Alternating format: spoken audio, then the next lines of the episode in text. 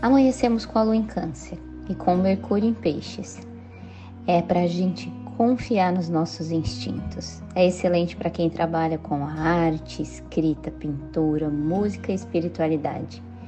Esse período da manhã é um convite para a gente se permitir fluir, já que na sequência a lua fica fora de curso, das 11h22 ao meio-dia e 15, quando entra em Leão.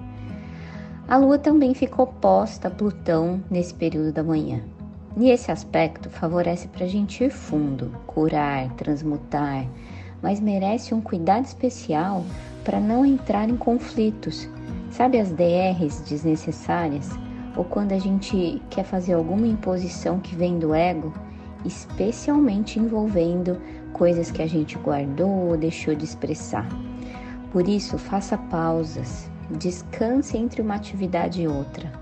Tente se nutrir de bons pensamentos e atividades que tragam essa alegria para expressar a sua criatividade.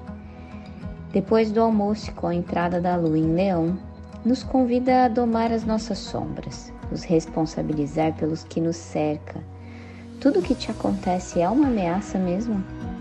A lua em Leão nos conecta com amor próprio fazendo a gente encontrar entusiasmo e conectar com a nossa criança interna.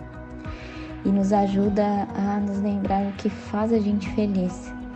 E sempre que a lua está no signo de fogo, ela também ativa a nossa capacidade de conexão com a alegria espiritual e força interna que nos mostra que somos capazes de qualquer coisa. Liberte-se das amarras que há tempos te prendem, principalmente do medo de errar. A vida é fluxo.